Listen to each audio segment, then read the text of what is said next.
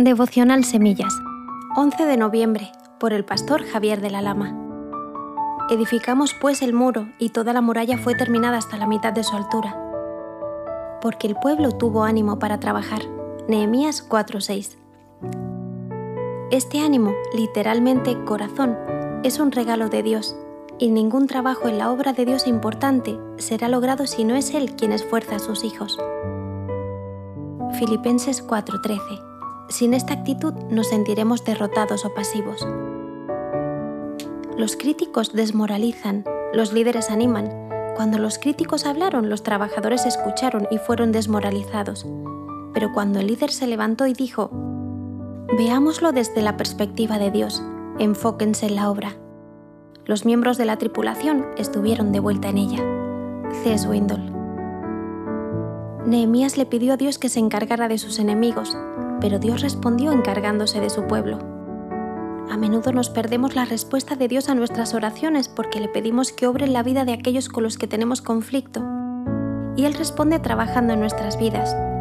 De esta forma, la obra fue terminada hasta la mitad, 5 o 6 metros de altura.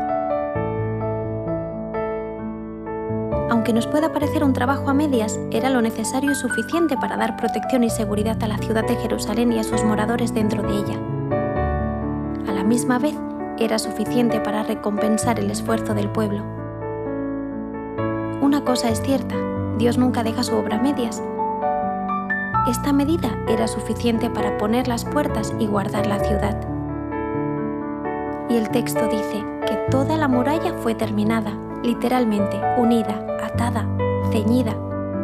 La aparente fragilidad de la obra, Nehemías 4.3, se fortalecía por la unidad y trabajazón de sus materiales.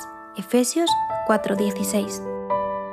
No olvidemos nunca que para lo que el mundo puede ser poco valioso y chapucero, para Dios puede ser glorioso. Primera de Corintios 1 del 26 al 38.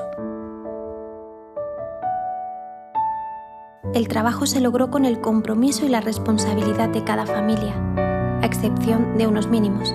El pueblo respondió fielmente al llamado y trabajó en su parte cada uno hizo su muralla correspondiente. Primera de Corintios 12 del 4 al 7, del 11 al 18 y 22. Nehemías siempre atajó los problemas trayéndolos ante el Señor en oración. Por medio de la oración liberamos nuestras emociones y expresamos nuestros sentimientos de la manera más adecuada. Además de esto, la oración tiene otros beneficios más para el creyente, constituyendo una válvula de escape que libera la tensión interior nos ayuda, al tratar el asunto con el Señor, a adquirir una perspectiva correcta de la situación espiritual. Nuestro enojo y resentimiento desaparecerá inmediatamente evitando que se acumulen creando raíces de amargura. Medita en los textos que se comparten en este devocional. Todo lo puedo en Cristo que me fortalece.